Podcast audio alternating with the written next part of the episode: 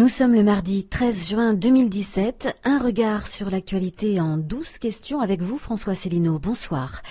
Première question à chaud, incontournable. Quel bilan tirez-vous de ce premier tour des législatives?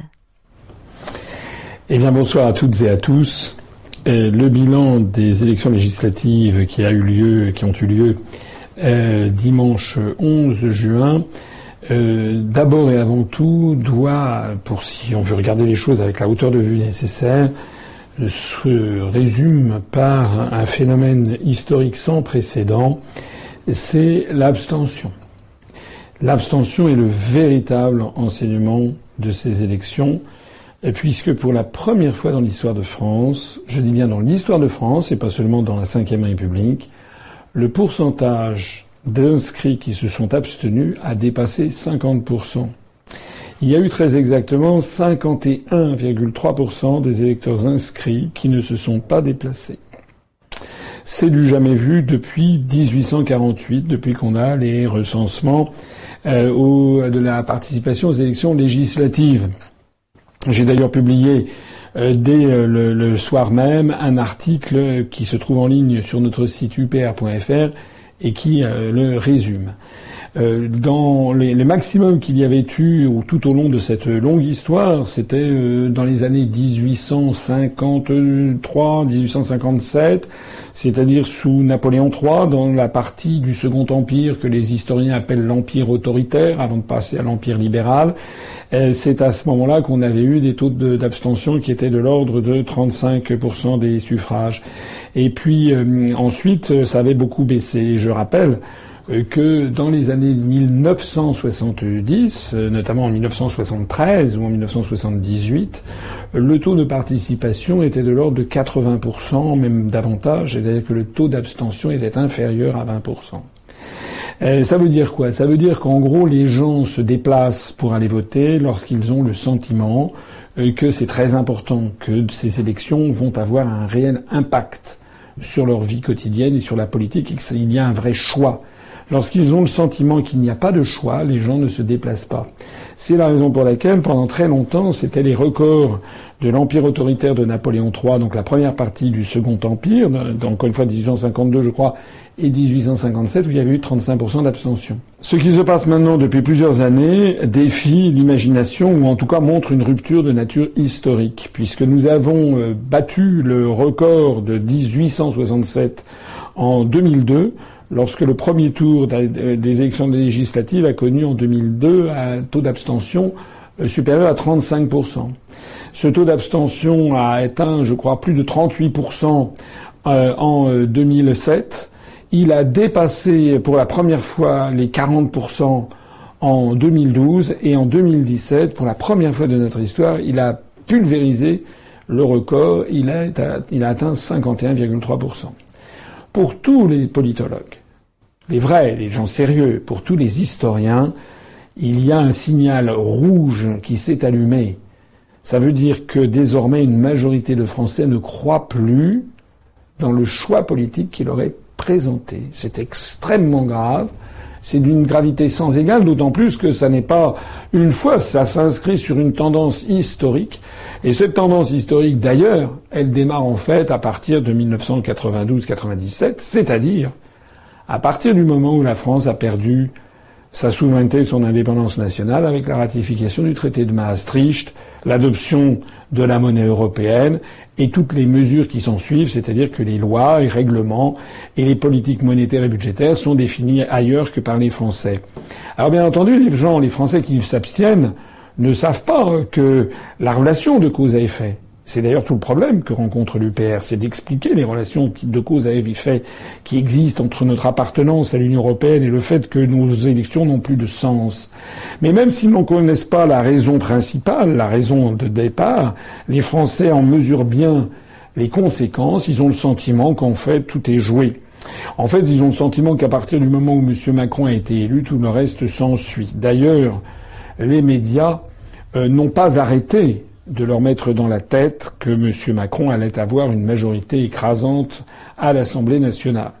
Il n'y a d'ailleurs pas eu de débat au cours de ces élections législatives. J'y reviendrai tout à l'heure quand on commentera nos résultats. Il n'y a eu aucun débat de fond Alors que les personnes qui ont un petit peu de bouteille, les gens qui ont plus de 45 ans ou de 50 ans, se rappellent que dans les années 70 ou 80 du XXe siècle, il y avait des débats très approfondis au moment des élections législatives. Il faut ajouter aussi que depuis que l'adoption du quinquennat a eu lieu, les élections législatives sont juste dans la foulée des élections de l'élection présidentielle et qu'il y a un effet de saturation. Les Français sont fatigués D'autant plus qu'il y a maintenant cette innovation venue d'outre-Atlantique qui est les primaires. Donc les Français ont eu droit à la préparation des primaires des Républicains, du Parti Socialiste, les casseroles de M. Fillon, la primaire de... Enfin, c'est arrivé après. La primaire de l'U des Républicains, puis est arrivé, sont arrivées les casseroles de M. Fillon, la primaire des Socialistes, la primaire de LV, puis la campagne pour le premier tour et le deuxième tour des élections présidentielles. Les Français sont saturés. Maintenant, on a, on leur offre les élections législatives, donc il y a une, fermeture d'esprit des, des, gens qui trouvent que trop c'est, trop. Alors, ce contexte-là, euh, qui est porteur de beaucoup d'inquiétudes pour l'avenir, parce que les gens qui ne vont pas voter, ça n'est pas des gens qui soutiendront M. Macron et son gouvernement en cas de coup dur. Ça veut dire qu'il y aura très peu de gens qui soutiendront M. Macron en cas de coup dur. Alors dans ce contexte-là, eh bien, euh, tous les partis politiques ont vu, presque tous en tout cas, ont vu le nombre de leurs électeurs s'effondrer euh, par rapport euh, à l'élection présidentielle euh, et même par rapport aux élections régionales. Je voudrais à ce propos, parce que ça a été le cas de l'UPR, et certains ont crié sur le fait qu'on avait perdu des voix, c'était incroyable, etc., etc. Non, ça n'a absolument rien d'incroyable. C'est ce qui se passe d'ailleurs à toutes les élections législatives qui suivent la, présidentielle. Nous avons un expert qui nous avait prévenu que nous allions perdre environ la moitié des voix, comme tout le monde, entre la présidentielle et les législatives.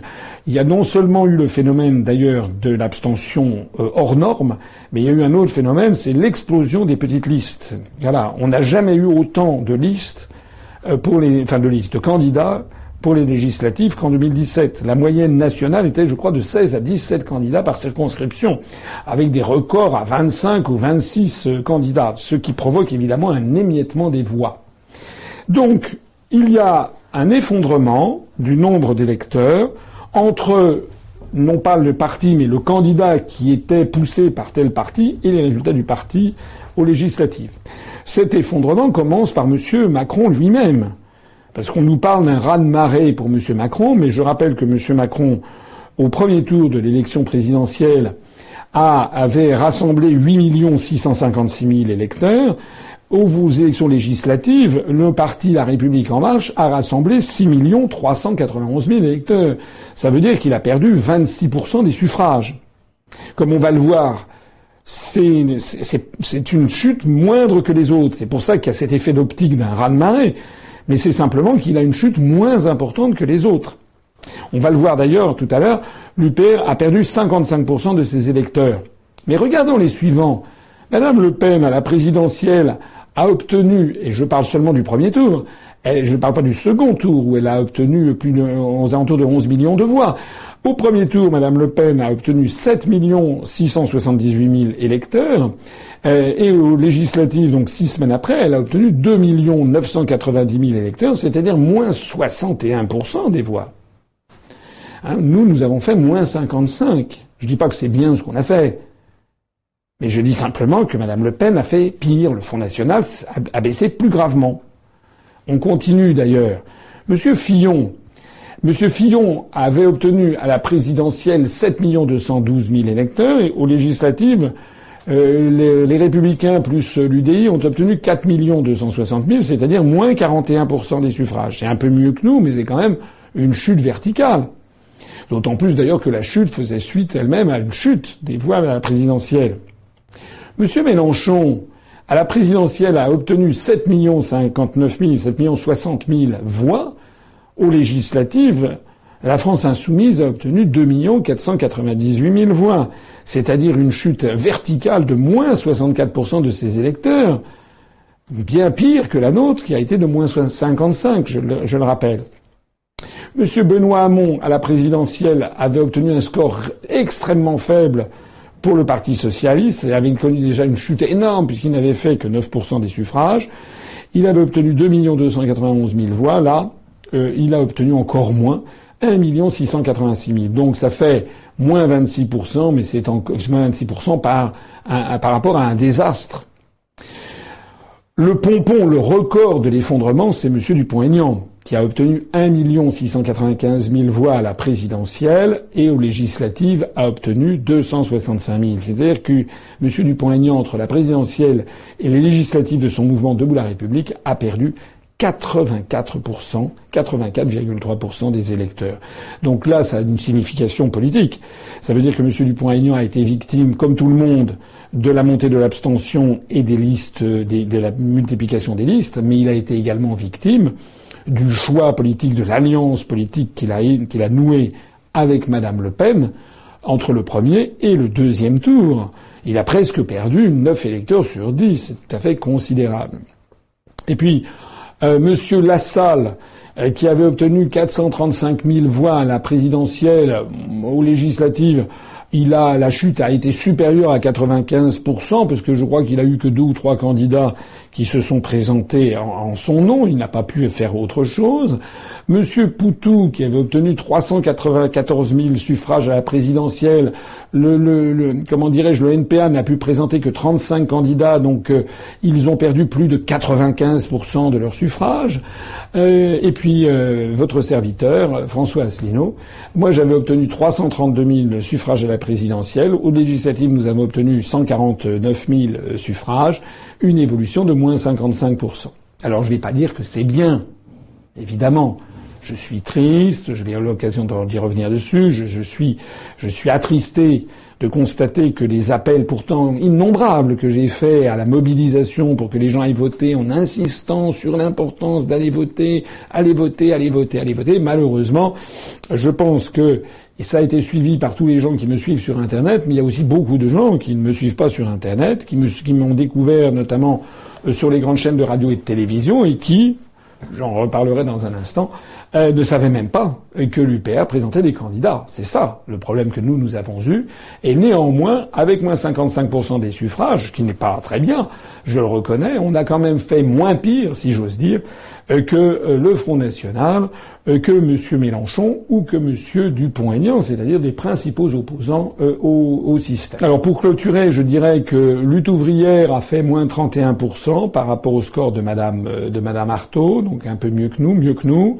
et quant à M. Cheminade, je crois qu'il a présenté deux ou trois candidats, donc lui, par rapport à la présidentielle, il a perdu 98% de ses de ses alors ça, c'est la différence entre la présidentielle euh, et les élections, le premier tour des élections législatives, euh, cinq semaines après. Mais euh, les esprits des puristes feront remarquer, ils auront raison, que le candidat à l'élection présidentielle, c'est pas un parti politique. C'est un homme ou une femme qui est en général, c'est presque toujours le cas, soutenu par un ou plusieurs partis politiques, mais ce n'est pas le parti politique stricto sensu.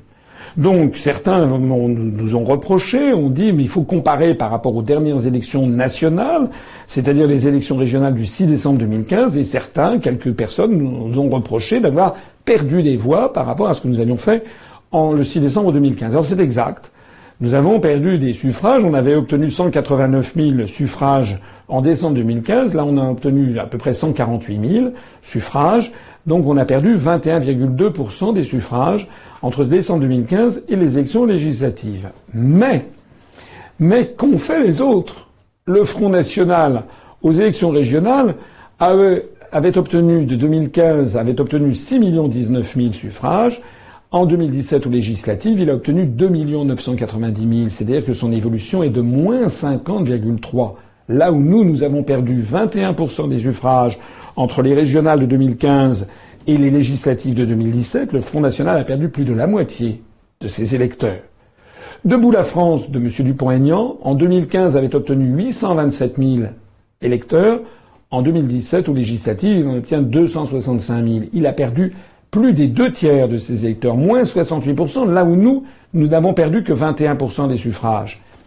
Les Républicains et l'UDI sont passés de 5 828 000 suffrages en 2015 à 4 260 000 suffrages en 2017. Ils ont donc perdu moins 26,9%, c'est-à-dire que leur chute a été plus importante et plus grave que celle de l'UPR. EELV, ils sont passés de 1 440 000 suffrages en 2015 à 974 000. Ils ont perdu moins 26,9%.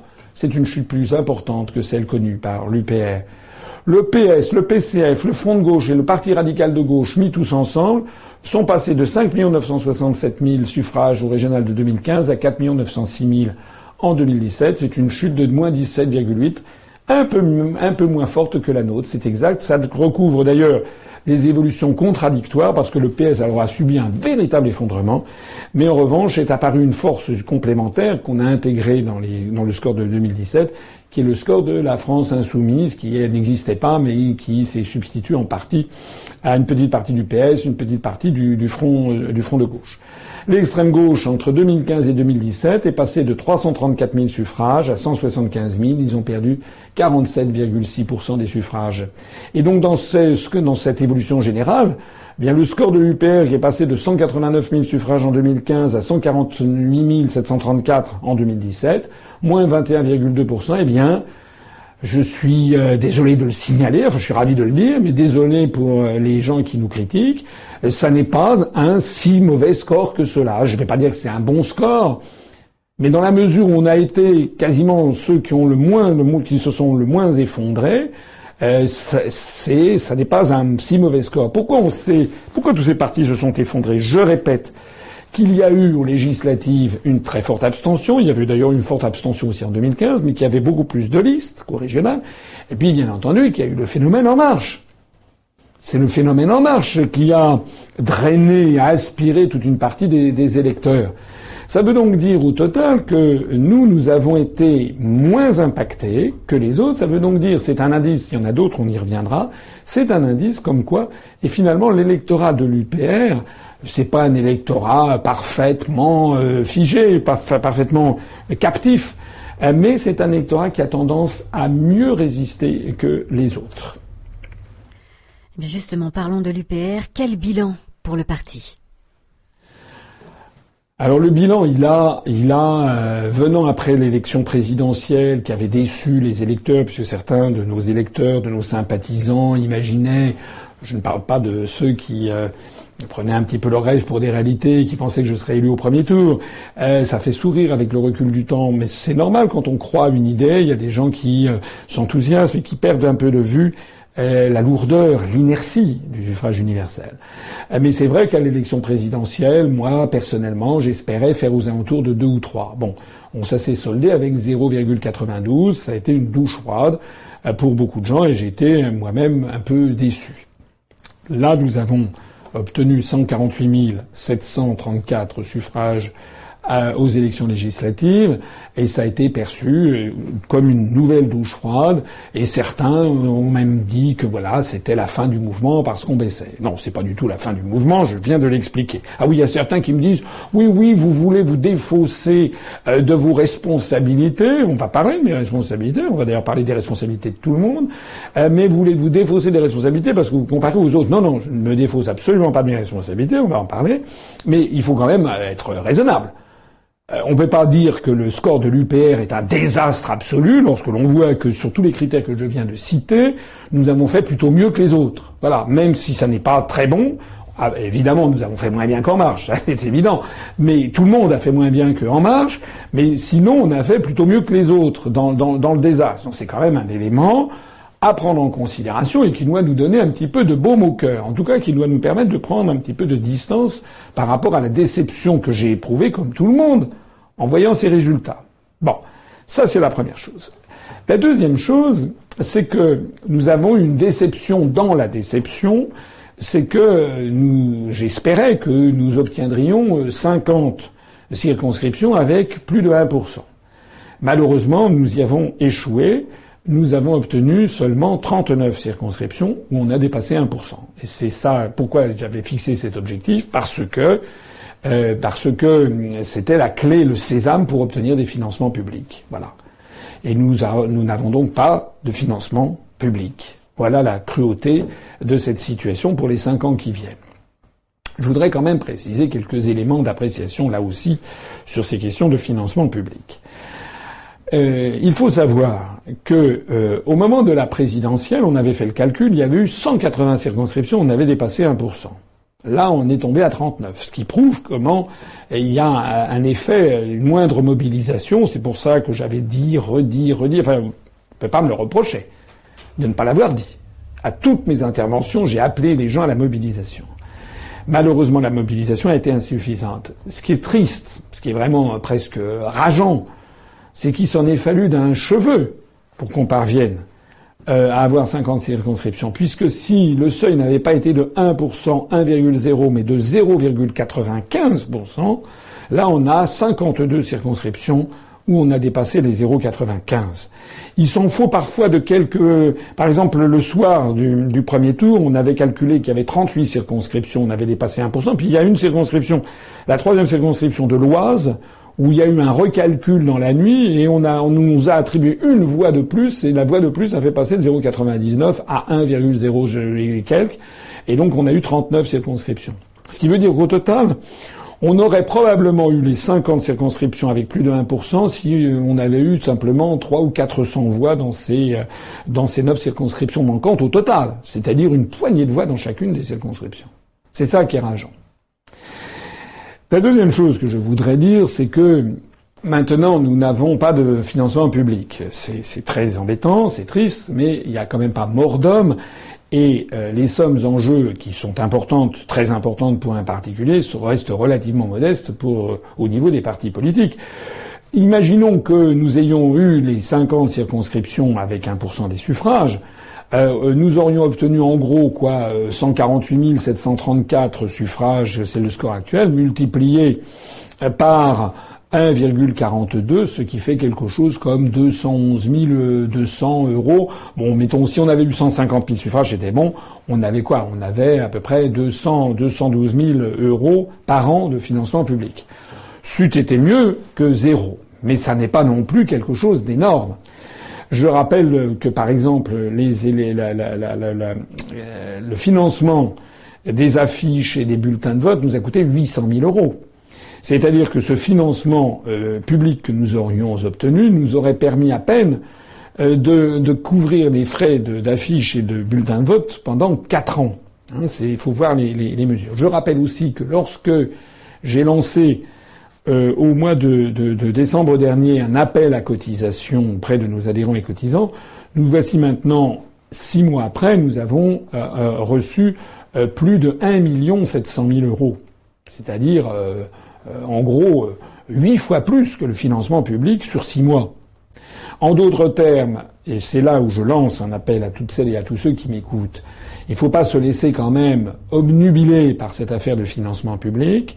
Nous n'y sommes pas parvenus, mais euh, si tout le monde se, se cotise, euh, si notamment euh, tous les nouveaux adhérents qui ont adhéré avec la présidentielle rejoignent les autres, les, adhérents précédents, en ne baissant pas les bras, en nous versant leurs cotisations annuelles, en nous faisant des dons, le cas échéant, nous pourrons en gros essayer de maintenir les objectifs que nous nous étions fixés, c'est-à-dire par exemple euh, d'avoir un siège à Paris qui soit plus important, euh, d'y avoir un, un studio de télévision, enfin modeste mais quand même, avec de grandes, de, de, belles proportions, de recruter quelques personnels, peut-être de recruter un, un, journaliste professionnel, peut-être d'avoir une chaîne de télévision web avec une émission, plusieurs émissions par semaine, euh, également de développer euh,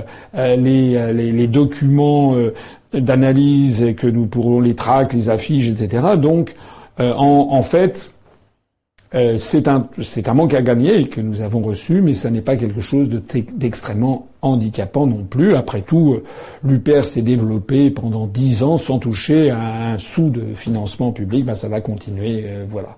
Voilà ce que l'on peut dire euh, sur ce, sur ce score. Je voudrais dire aussi que nous nous sommes présentés dans 574 circonscriptions, que le ministère de l'Intérieur d'ailleurs a annoncé que nous nous étions, euh, que nous avions euh, présenté dans 570, que nous avons mené une enquête interne, que nous maintenons que nous nous sommes présentés dans 574, mais que nous avons découvert qu'il y a en effet quatre euh, candidats qui, au moment du dépôt de leur candidature, ont déposé leur candidature en mentionnant Union populaire républicaine. Nous avons les photocopies de leur dépôt. Et ce sont dans les préfectures, probablement, que quelqu'un de zélé euh, a, a classé ça en divers. Donc nous allons de nouveau écrire au ministère de l'Intérieur pour demander la réinscription de ces quatre candidats dans les candidats de l'UPR. Je rappelle que c'est notre gloire à tous et je remercie, et je ne remercierai jamais assez tous les candidats, tous les titulaires, tous les candidats suppléants, tous les militants euh, qui euh, se sont mobilisés et tous les membres de l'équipe de campagne qui ont travaillé jusqu'à 4 heures du matin pendant des jours et des jours, tous ces gens qui se sont mobilisés pour rendre possible le fait que l'UPR a été le parti qui a présenté le plus de candidats euh, aux élections législatives. Alors évidemment, le résultat est décevant. Je suis le premier à le mesurer, ça c'est vrai. Mais les esprits évoluent, les esprits réfléchissent. Nous avons été présents, tous les tracts qui ont été distribués n'ont pas été distribués en vain. Progressivement, nous nous incrustons dans le paysage. Je rappelle encore une fois que si on compare aux élections régionales de 2015, eh bien, nous avons nettement moins baissé que la quasi-totalité des autres partis politiques. Nous avons été victimes, en effet, de l'abstention massive. Nous ne sommes pas propriétaires de nos électeurs, mais nous progressons dans les mentalités. C'est un signe d'espoir quand même. La critique est aisée et le critique dans l'aisance, disait Jules Renard. Vous avez bien voulu répondre à toute une série de critiques qui ont été vues notamment sur les réseaux sociaux. Par exemple, certains disent que vous auriez une communication trop compliquée. Oui, alors depuis que les résultats sont tombés, eh bien, on a vu arriver deux types de, courriers, euh, à la fois des gens qui euh, se sont exprimés sur les pages Facebook, euh, parfois dans des termes un peu crus ou éminemment, éminemment injurieux. Donc, nous avons enlevé les, plus agressifs, mais on a laissé le débat se dérouler. Euh, et euh, nous avons euh, reçu donc à la fois sur les réseaux sociaux et sur notre site ou sur mon adresse personnelle deux types de courriers. D'une part, des courriers d'encouragement, de remerciement qui m'étaient adressés, qui étaient adressés aussi à l'ensemble des cadres du mouvement, à l'ensemble des candidats. On a reçu beaucoup de lettres d'encouragement, ne vous démotivez pas, ne baissez pas les bras, etc. Et puis on a reçu aussi euh, un certain nombre de critiques euh, qui nous sont parvenues. Alors, je remercie toutes les personnes qui nous ont euh, fait des encouragements. Certains ont envoyé des messages euh, extrêmement gentil et nous y sommes très sensibles parce qu'il y a quand même derrière ces résultats, euh, il y a des êtres de chair et de sang euh, qui ont consacré des heures et des heures pour travailler, la plupart bénévolement pour l'UPR, qui ne méritent pas qu'on leur crache à la figure parce que nous avons baissé de 21% des suffrages euh, en, par rapport au régional de 2015, alors que tous les autres partis ont baissé de 40 ou 50 ou 60% J'insiste encore une fois là-dessus. Je trouve qu'il y a des gens qui ont passé les limites euh, de la décence, surtout lorsqu'il s'agit de personnes euh, qui critiquent et qui eux-mêmes n'ont absolument pas levé le petit doigt. Il y a d'ailleurs en général une forte corrélation entre les uns et les autres. Néanmoins, je crois qu'il est important de répondre aux critiques, parce que je ne suis pas. Il y a des gens, j'ai vu des gens qui disent que je me défile. Non, je me défile absolument pas. Je ne me suis jamais défilé de ma vie en quelque circonstances que ce soit. Je ne vais pas me défiler de parler de ce bilan. Euh, D'autant plus que je trouve que ce bilan, encore une fois, est très décevant et, et c'est une douche froide. Et comme tout le monde, j'ai été très déçu. Euh, mais ça n'est pas, et j'insiste là-dessus, si quelqu'un le regarde de façon honnête, ce n'est pas ainsi euh, un résultat aussi catastrophique que certains veulent bien le, dire. Euh, avant de répondre à ces questions, je voudrais quand même dire quelque chose qui me paraît important et qui est fondamental. Nous n'avons été médiatisés dans les grands médias à aucun moment de ces élections. C'est ça la réalité de la situation. La réalité de la situation, c'est que je vais répondre à toutes les questions. Mais il faut quand même que les gens, sauf s'ils sont de mauvaise foi, comprennent que M. Macron et son mouvement En Marche ont dû bénéficier d'à peu près 95% non seulement du temps de parole, mais des commentaires et tous les partis et tous les médias, c'était le raz-de-marée, et puis les sondages. Enfin, c'est ça la mise en condition. On a mis dans la tête du peuple français que de toute façon l'affaire était pliée, qu'en marche aurait la majorité. C'est ce qu'ont inventé les Américains, ça s'appelle la prophétie autoréalisatrice. C'est d'ailleurs l'une des raisons pour lesquelles il y a eu une telle abstention. C'est que malheureusement, beaucoup, beaucoup, beaucoup de Français sont encore victimes de cette manipulation et se sont dit bon bah c'est plié, c'est pas la peine d'y aller, c'est Macron qui va l'emporter. C'est ça qui est très vicieux. Et j'insiste sur le fait que nous n'avons pas été médiatisés du tout. Depuis la fin du premier tour de l'élection présidentielle, nous avons eu zéro heure, zéro minute et zéro seconde sur tous les grands médias du pays, alors que nous étions le parti qui présentait 574 candidats, qui en présentait le plus, alors que j'avais obtenu près de 1% des suffrages à la présidentielle. Le scandale numéro un, il est là. Et il est là d'autant plus que toutes les études montrent qu'il y a une corrélation quasi parfaite entre le nombre de minutes passées dans les médias et le résultat dans les urnes. C'est quand même ça qu'il faut que les gens qui suivent ça avec attention aient à l'esprit. Hein, c'est pas sur des sujets. Alors, euh, des sujets qu'on, voilà, on n'aurait pas fait ici, on n'aurait pas fait ça. on va y en parler. Alors, la première question que vous me dites, c'est que j'aurais une communication trop compliquée. C'est une plaisanterie. Euh, j'ai déjà eu l'occasion de l'expliquer, j'y reviens.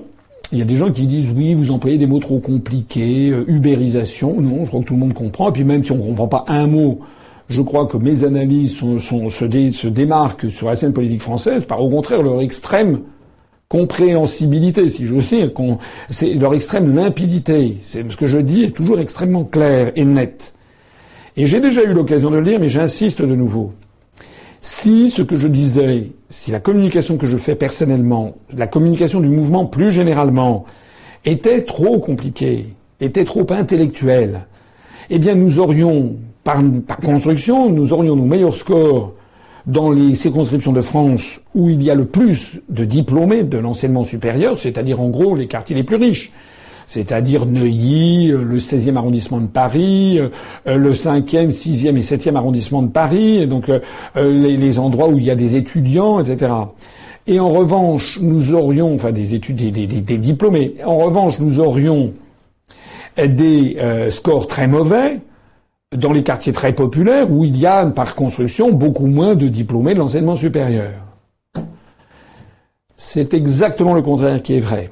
Je rappelle que c'est à Neuilly, dans les circonscriptions les plus huppées de la banlieue parisienne ou de la région lyonnaise euh, ou euh, euh, dans les comment dirais-je dans le cinquième, sixième et septième arrondissement de Paris, c'est là que nous faisons les plus mauvais scores de France. Là où nous faisons les meilleurs scores de France, c'est à Mantes-la-Jolie dans le quartier du Val-Fouré c'est euh, dans, dans l'ensemble de la Seine-Saint-Denis, en particulier à Aulnay-sous-Bois, où je me suis moi-même présenté. Euh, c'est dans des quartiers défavorisés, notamment à l'est de la capitale, les quartiers nord de Marseille, etc. C'est là que nous faisons les meilleurs scores. Donc, ça n'est pas vrai. C'est pas que notre communication est trop compliquée. En fait, le vote, les gens comprennent. Il y a des gens qui comprennent. Et le vote est beaucoup plus un vote de, j'allais dire, de catégories sociales. Il y a les laissés pour compte des de la mondialisation et des politiques européennes qui votent plus et qui votent davantage euh, pour euh, nous. En conclusion, d'ailleurs, je voudrais ici passer un petit, une petite, un petit, une petite vidéo qui, qui fait en ce moment le, buzz sur Internet. Il s'agit d'une candidate euh, de, du mouvement En Marche euh, de Monsieur Macron dans l'Indre-et-Loire qui s'appelle Madame Colbock. Et Madame Colbock a obtenu au premier tour 34% des suffrages. Elle, personne ne la connaissait. 34% des suffrages. Et elle, euh, elle va être très probablement euh, élue au, deuxième tour. Elle va probablement être élue députée. Alors, écoutez comment cette dame s'exprime à la télévision et dites-moi ensuite, si vous avez compris ce qu'elle dit, dites-moi ensuite qui a une communication compliquée et qui a une communication correcte. On l'écoute.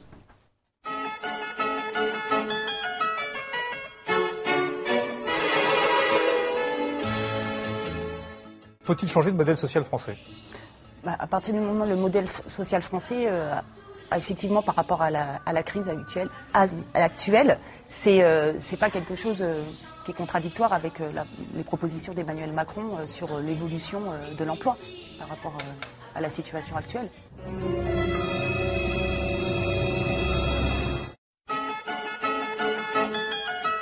Je pense qu'effectivement le, problème de Michelin, c'est euh, une situation euh, qu'il faut faire attention pour pas les généraliser euh, sur le territoire. Notamment, il y a d'autres industries comme l'entreprise Klein ou n'importe que j'ai rencontrées et qui disent qu'effectivement il y a besoin d'un soutien de l'État. Et le programme que je soutiens, dont que je, que n'adonne pas, le soutien, le programme d'Emmanuel Macron prévoit ça sur le CICE, c'est-à-dire au lieu euh, de euh, transmettre de l'argent euh, à la fin de l'année pour aider les entreprises en baissant directement les charges sociales et patronales et aussi par rapport à un territoire. Aider aussi un territoire par les infrastructures qu'il veut mettre en place, notamment sur le transport qui peut enclaver aussi l'emploi et un point attractif.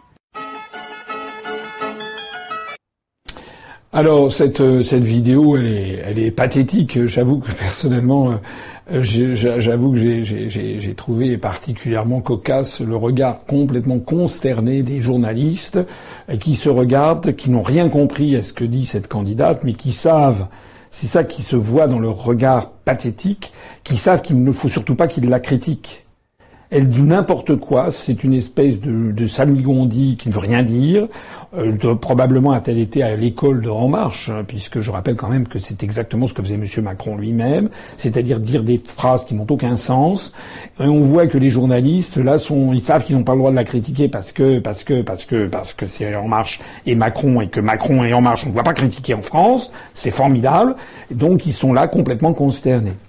Alors ça, je pense que cette vidéo, alors je dis pas que tous les candidats en marche sont comme ça, bien sûr, mais qu'il y en a quand même un bon paquet et qui euh, suivent euh, la voie de la voie de leur maître, c'est-à-dire euh, un, programme qui n'existe pas, des, des, propositions, des, des, phrases qui sont complètement vides de sens. Eh bien, Madame Kolbock a fait 34% des suffrages. Il va probablement être élu au deuxième tour.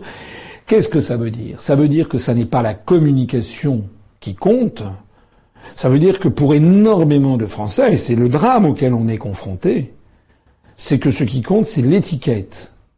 Et que dans la mesure où les médias ont dit en marche, en marche, en marche va obtenir la majorité des voix, il y a eu des, beaucoup d'électeurs, 34% des électeurs étant des votants, pas des électeurs. il y a eu 50% euh, d'abstention, mais il y a eu donc eu euh, à peu près 16% des électeurs dans cette circonscription d'Indre-et-Loire, c'est-à-dire un électeur sur six qui n'a même pas fait attention à ce que disait Madame Kolbock, qui sont allés voter pour Madame Kolbock, comme leur disaient les médias. Voilà la situation tragique dans laquelle nous sommes. Au chapitre des critiques toujours, certains trouvent que votre programme n'est pas suffisamment proche des préoccupations des Français. Ben, euh, alors, premièrement, je répondrai à ce que je viens de répondre. Euh, allez voir les autres, allez voir, euh, allez voir En Marche. Et en quoi ce que dit cette dame était proche des préoccupations des Français? Je ne sais pas. Euh, moi, je dis que notre profession de foi, euh, qui elle avait mis au dos toute une série de, de, de propositions qui étaient extrêmement concrètes. Euh, je rappelle que nous proposions euh, l'augmentation euh, drastique du, SMIC dès le mois de, de juillet, l'augmentation des retraites, que nous proposions le retrait immédiat des troupes dans des guerres illégales, que nous proposions la suppression de 4200 postes d'élus, que nous proposions le comment dirais-je l'arrêt immédiat des fusions forcées de communes, que nous proposions d'avoir des mesures radicales en matière de délocalisation, en matière de défense de l'environnement. Enfin, je renvoie à tout notre programme, en fait. En fait, les gens qui disent que nous ne sommes pas près des préoccupations des gens, euh, tout simplement n'ont pas vu le programme. Pas tout à fait quand même, parce qu'il est vrai qu'il y a des gens qui reprochent à l'UPR de ne pas se prononcer sur les sujets les plus clivants. C'est vrai que il y a des gens, euh, suivez mon regard, venus de l'extrême droite, qui voudraient que nous prenions des positions très fermes sur la question de l'immigration. A contrario, il y a d'autres personnes qui voudraient que l'on prenne des positions euh, extrêmement euh, allantes sur la lutte contre le capitalisme, etc. Ça, tout ça, c'est vrai. Mais en réalité, ce qui se cache derrière ces demandes, ce sont des électeurs du FN qui voudraient que l'UPR devienne le FN ou des électeurs de Mélenchon qui voudraient que l'UPR devienne, euh, devienne Mélenchon. Euh, voilà. Mais euh, si, et je répète que ça ne serait plus l'UPR, Je répète que depuis le début, la charte fondatrice de notre mouvement a imposé que toute une série de sujets clivants, les plus problématiques, soient mis de côté afin de rassembler les Français largement sur notre objectif central, qui est la sortie de l'Union européenne, de l'euro et de l'OTAN. Mais oh, pour autant, c'est le cas de dire, ça ne veut pas dire, ça ne veut pas dire euh, que notre programme ne s'adresse pas aux, questions quotidiennes des, Français. C'est vrai. Alors, il y a une question, il y a une sous-question dans ce reproche qui est fait, c'est qu'il y a des personnes qui voudraient en fait euh, que nous ne respections plus notre charte. Peut-être certains envisageraient même que nous fassions, que nous courions après le dernier sujet de, euh, de, de, de, de comment dirais-je, qui émeut la sphère Internet. Voilà, il y a des gens qui voudraient que l'on parle des chemtrails, que l'on parle de, euh, de, de, de, tel ou tel euh, des gaz de schiste, de l'électricité nucléaire. J'ai déjà expliqué que sur tous ces sujets, nous aurons des grands débats nationaux le moment venu. Alors peut-être effectivement que ça dissuade tel ou tels électeurs, mais il faut bien voir que l'objectif que nous avons, c'est de rassembler. Ça n'est pas de faire des gains millimétriques ici ou là euh, pour gagner telle ou telle élection et au bout du compte, risquer de faire perdre plus de gens que l'on que l'on en, que l'on en acquiert. Certains ont aussi reproché que les affiches aient été livrées tardivement. Ah oui, alors j'ai eu j'ai vu ce genre de, de critiques qui ont été formulées par des candidats, par des militants qui voulaient coller les, les, les affiches. J'ai déjà eu l'occasion de, de, de l'expliquer, d'expliquer les, les, choses. Euh, D'abord, elles ont été livrées, euh, disons, elles n'ont pas été livrées parmi les premières, c'est exact. Il y a d'autres candidats qu'on avait avant nous, mais il y a d'autres candidats qu'on a eu après nous. Moi, je l'ai constaté, notamment dans les circonscriptions de Seine-Saint-Denis. Lorsque nous avons collé les affiches, il y avait la moitié des panneaux qui étaient vides. Donc on ne peut pas dire qu'on a été livré spécialement en retard. On n'a pas été livré spécialement en avance, c'est vrai. Euh, la deuxième chose que je voulais dire, c'est que ce sont, ces retards ne sont pas imputables euh, euh, ni à moi ni à l'équipe de campagne. Nous avons pris du retard pour plusieurs choses. La toute première, c'est que l'imprimeur nous avait accordé un tarif très intéressant, parce qu'on est quand même à la recherche de minimiser les coûts, à la condition que nous lui transmettions toutes les affiches à imprimer en même temps, et pas au goutte à goutte, pas au pas, pas, voilà, pas euh, lot par lot. Ça nous imposait donc d'avoir toutes les affiches prêtes au même moment. Il se trouve, et j'ai eu l'occasion de le dire, que dans quelques cas, euh, Milan suffit d'un, on a eu des quelques cas où euh, un candidat, une candidate ou un suppléant deux jours avant la fin, des, des, avant la, le, dépôt final, d'un seul coup nous a dit qu'il ne voulait plus être candidat ou suppléant, alors que ça faisait plusieurs semaines, voire plusieurs mois, qu'il avait dit qu'il était d'accord. Voilà. Donc il a fallu en catastrophe changer euh, les associations de financement avec les noms. Il a fallu également en catastrophe confectionner des nouvelles affiches. Et comme c'était le dernier qui, le dernier changement conditionnel envoi à l'imprimeur. Ça nous, c'est d'ailleurs, ça fait partie des, enseignements que nous avons mis de côté. On est en train de compiler tous les problèmes que nous avons rencontrés et dont nous tiendrons compte en 2022 pour les législatives de 2022, comme d'ailleurs pour toutes les élections intermédiaires, les régionales, les municipales, etc. C'est que maintenant on va avoir, on, apprend en marchant, hein, voilà, on va corriger ces questions-là, on, s'y prendra plus tôt encore que nous ne l'avons fait, et on fera signer aux candidats un engagement sur l'honneur à ne plus euh, décidé de, de, de, ne plus être candidat. Alors c'est pas la seule raison, c'est que par ailleurs notre imprimeur a fait des diligences normales, mais ensuite on a eu des problèmes avec le routeur, le routeur de l'imprimeur parce qu'il nous a, il a pris plus de temps que prévu. Ben, pour une raison, c'est que euh, comme nos, affiches ont été un petit peu retardées par ces, affaires et que évidemment le routeur il est au même moment obligé d'envoyer des affiches pour tous les autres candidats, ben euh, voilà, on avait perdu notre tour. Donc c'est c'est vrai qu'on a eu des, des retards de cette nature. Bon, le troisièmement que je voudrais dire, c'est que la critique qui est ainsi faite me paraît quand même une critique euh, un peu facile. Euh, je comprends la frustration des gens qui sont l'arme au pied et qui voudraient coller des affiches et qui n'en ont pas. Mais d'une part, il y avait encore beaucoup d'affiches de l'UPR qui étaient, qui existaient dans les cartons que les gens pouvaient coller. Deuxièmement, euh, je rappelle que toutes les, dans toutes les circonscriptions où il y a eu des colleurs, ils ont pu coller sur les panneaux que ce n'était pas forcément un inconvénient de ne pas coller trop tôt parce que beaucoup d'affiches ont été abîmées ou lacérées, enfin pas beaucoup, mais dans un certain nombre de cas. Moi, je l'ai vu notamment dans Paris ou en banlieue, on n'a pas eu pas mal d'affiches, donc il a fallu faire un deuxième passage. Donc c'est à prendre en considération. Et puis je voudrais dire aussi que malheureusement on a constaté que dans quelques circonscriptions, un certain nombre de circonscriptions, ben, les affiches qu'on avait envoyées n'ont pas été collées tout simplement parce que nous avons eu un défaut de militants. Et puisqu'on en est à tous mettre sur la table, eh bien je voudrais dire que nous avons été déçus dans un certain nombre de circonscriptions de constater que malgré les appels nombreux que j'avais faits, eh bien, on a eu, alors il y a eu des gens qui se sont mobilisés, bien entendu, mais par rapport au nombre d'adhérents, on a eu beaucoup de gens qui ne se sont pas mobilisés pour aider à coller des affiches, à distribuer des tracts. Il est arrivé dans un certain nombre de circonscriptions que notre que notre notre candidat ou le suppléant soit seul pour distribuer des tracts. Ça n'a peut-être pas pesé non plus pour rien dans les quelques voix qui nous ont manqué pour atteindre les les les, les, les 50 circonscriptions. Voilà. Donc moi je suis le responsable, donc je veux bien répondre à ça, mais il faut aussi comprendre que dans un parti politique, c'est une œuvre collective où chacun doit prendre sa partie du fardeau. Voilà. Beaucoup l'ont fait et je les en remercie infiniment. Mais c'est vrai qu'on aurait pu avoir aussi une meilleure mobilisation de nos adhérents et de nos, euh, et de nos militants. Et ils ont d'ailleurs, il faut le reconnaître parfois, des circonstances atténuantes.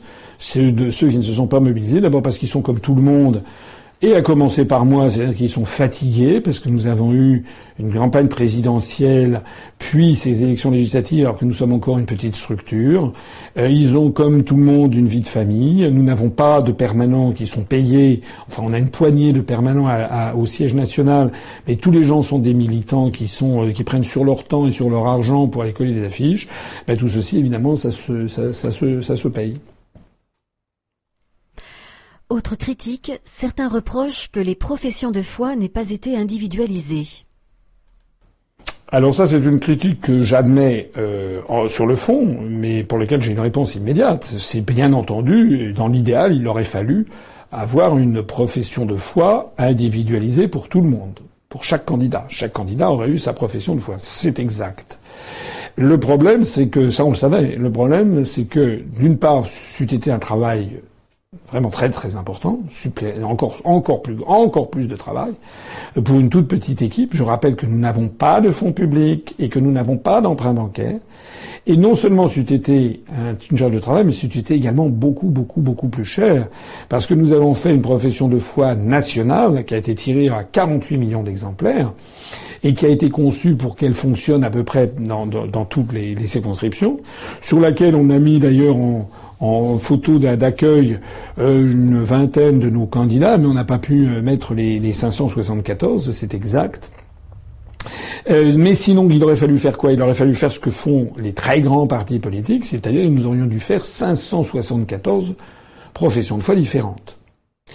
Euh, en fait, on a fait la même, on a individualisé les professions de foi que dans l'outre-mer. Euh, mais au niveau national, nous ne les avons pas individualisés euh, parce que ça a fait évidemment tirer un seul document 48 millions d'exemplaires. C'est évidemment beaucoup, beaucoup, beaucoup, beaucoup moins cher que de que de que de, de publier 574 euh, documents différents en 90 000 exemplaires. Voilà, c'était vraiment une question de coût. J'ajoute d'ailleurs au passage que nous avons fait des professions de foi individualisées euh, dans les départements d'outre-mer ainsi qu'en Nouvelle-Calédonie, en Polynésie française. Et force est de constater que les résultats que nous y avons obtenus n'ont pas été euh, spectaculairement euh, différents de ceux de la métropole. Aux Antilles, ils ont même été, ils ont même été décevants. En Guyane, on a eu une circonscription, on a fait un très bon résultat avec un, un excellent résultat, 1,77%. Un autre, on a fait zéro, euh, tout simplement parce que notre candidate, au dernier moment, a, vu son conjoint, euh, son conjoint est décédé, donc d'un seul coup, elle a décidé de ne plus être candidate. Donc ça, ça a été, ça a été euh, une euh, un aléa que l'on ne pouvait pas prévoir. À l'île de la Réunion, on a fait quand même des scores euh, bons. on a eu quatre circonscriptions sur sur sur sept où nous avons dépassé 1%, euh, mais c'était des scores qui étaient quand même en retrait par rapport à la moyenne des, des, des élections régionales et de la présidentielle comme ailleurs. Donc euh, voilà, en Nouvelle-Calédonie, on a eu des scores assez assez mauvais là pour le coup, alors qu'on avait eu des meilleurs scores à la présidentielle avec 2,4% au niveau du territoire. Là, on a eu des scores mauvais parce qu'il y a eu une très grande focalisation en Nouvelle-Calédonie pour ces législatives sur la question euh, de euh, la question institutionnelle du référendum de l'année prochaine sur l'indépendance ou non de la Nouvelle-Calédonie.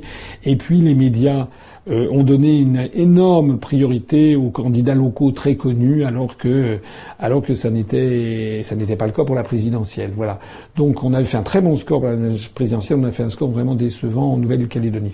Voilà, tout ça pour dire que les, les, les professions de foi ne, ne font pas tout loin de là, loin de là. Évidemment que euh, pour euh, les législatives de 2022, si nous avons beaucoup plus d'argent, évidemment que nous ferons comme les autres, on essaiera d'avoir des professions de foi avec, avec la, la, photo de chaque candidat, mais ça nous coûtera beaucoup plus cher. Et on en revient toujours à ce nerf de la guerre qui est l'argent. François Célineau, n'aurait-il pas fallu présenter moins de candidats en leur allouant davantage de moyens? C'est encore une critique que j'ai entendue. Alors là, je ne sais pas très bien quoi répondre parce que euh, euh, on ne sait pas. Avec des si, on mettrait Paris en bouteille, comme dit le proverbe. Euh, oui, peut-être que si on avait présenté moins de candidats, on aurait pu mettre un petit peu plus d'argent, mais on n'aurait pas eu suffisamment d'argent parce que l'économie sur les 500, sur les mettons 200, si on avait présenté 350 candidats au lieu de 574 l'économie sur les 274 euh, professions de foi, euh, enfin, euh, on aurait peut-être fait tirer, je sais pas, 15 millions de, professions de foi en moins. Peut-être on aurait pu faire des professions de foi individualisées. J'ai pas fait le, calcul dans ces 350, ça reste à démontrer. Je ne suis pas sûr que ceci aurait changé la donne. Ce que je, ce dont je suis en revanche pratiquement certain, c'est que nous aurions fait beaucoup moins de voix au niveau national. On a quand même fait 148 734 voix.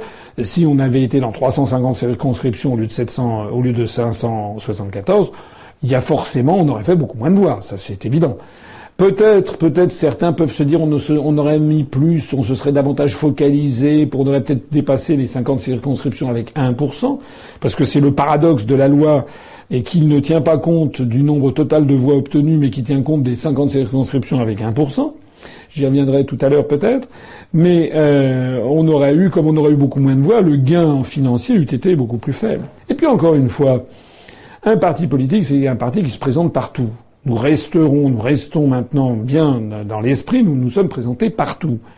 Et je me permets d'insister sur le fait, et vous le savez bien, toutes les personnes qui ont adhéré à l'UPR, elles ne l'ont très rarement fait au bout de quelques jours. Elles l'ont fait au bout d'un mois, deux mois, six mois, un an. Je répète qu'actuellement, nous avons planté des graines, des petites graines qui sont en train de germer pendant la présidentielle et pendant les législatives, et c'est important que nous ayons été présents partout. Certains trouvent que vous n'êtes pas assez réactif pour intervenir auprès du CSA, du ministère de l'Intérieur, du Conseil d'État et du Conseil constitutionnel. Alors là, effectivement, il y a eu tout un flot de critiques, enfin tout un flot, pas un flot, mais il y a eu quand même pas mal de critiques qui sont euh, venues d'un certain nombre de nos adhérents, électeurs, sympathisants, qui étaient d'ailleurs des critiques que je peux comprendre, des gens qui piaffent d'impatience, qui sont scandalisés par la situation, l'injustice incroyable dans laquelle nous sommes tenus et qui euh, voudraient que l'on agisse du point de vue juridique. Alors d'abord, je voudrais dire à toutes ces personnes euh, que nous ne restons pas du tout inactifs. On reste pas inactif. On va prendre les, questions les unes après les autres. Le CSA. Le CSA, nous avons écrit au CSA, notamment après la décision que le CSA a prise suite à la demande de En Marche. Vous savez qu'En Marche avait dit qu'il n'avait pas assez de temps de parole, euh, compte tenu, parce que quand on appliquait les règles, En Marche n'existait pas en 2012, il avait donc zéro euro de temps de parole, normalement, pour les législatives. Donc euh, le, le, Marche avait saisi le Conseil d'État. Le Conseil d'État s'était tourné vers le Conseil constitutionnel. Le Conseil constitutionnel avait dicté une nouvelle euh, jurisprudence en disant qu'il fallait tenir compte euh, du, des scores obtenus pendant les élections intermédiaires, du nombre de candidats présentés et également des sondages. Donc, selon ces critères, eh bien l'UPR méritait, notamment en termes de nombre de candidats présentés, mais aussi en termes de score intermédiaire, méritait d'avoir plus que zéro. On a donc écrit au CSA et le CSA nous a répondu une lettre, Une lettre que je vous mets à l'écran et que vous allez voir maintenant.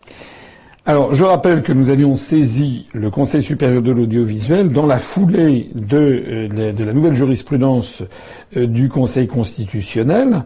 Donc, on avait écrit, je crois que c'était le, le, 30 mai au, CSA, qui nous a répondu en prenant une, une marge de, de, comment dirais-je significative le 7 juin. Euh, c'est-à-dire quatre jours avant le, premier tour. Et euh, je rappelle que euh, la, campagne se terminait le 9 juin, le vendredi 9 au soir sur le CSA. Et M. Schramek nous a donc envoyé un courrier, où il m'a, enfin m'a envoyé un courrier suite à la saisine en disant Monsieur le Président, vous sollicitez l'intervention du Conseil supérieur de l'audiovisuel afin que des représentants de l'Union populaire républicaine soient invités à s'exprimer dans les médias audiovisuels en vue du premier tour des élections législatives. Le Conseil en a délibéré lors de sa séance du 7 juin 2017, c'est-à-dire deux jours avant la fin euh, de la campagne, alors qu'on l'avait saisi fin mai. Euh, donc c'est vraiment se moquer du monde. Il y avait une urgence absolue. Je vous rappelle qu'En Marche, euh, là, son problème a été réglé, le problème d'En Marche a été réglé en 24 heures. le Monsieur Schramek poursuit en disant euh, réunis en collège plénier le 31 mai, le Conseil avait constaté pour la période du 1er au 28 mai que sur la plupart des antennes, les différentes formations politiques au niveau national et dans les circonscriptions n'avaient pas bénéficié d'un accès équitable à l'antenne. Et, comment? Puisque nous, nous étions quand même très très en arrière, alors qu'évidemment, En Marche bénéficiait, M. Macron bénéficiait absolument euh, des sollicitudes de tous les grands médias. Le, le CSA, monsieur, alors monsieur le président du CSA, poursuit en disant qu'il s'est inquiété donc le CSA s'est inquiété par son communiqué du même jour de la possibilité pour les radios et les télévisions de rétablir les équilibres à dix jours du premier tour du scrutin. En conséquence, le Conseil les a encouragés fermement à mettre en œuvre au plus vite les correctifs nécessaires. Soyez assurés qu'il est attentif à ce que les représentants de l'Union populaire républicaine bénéficient de cette préconisation.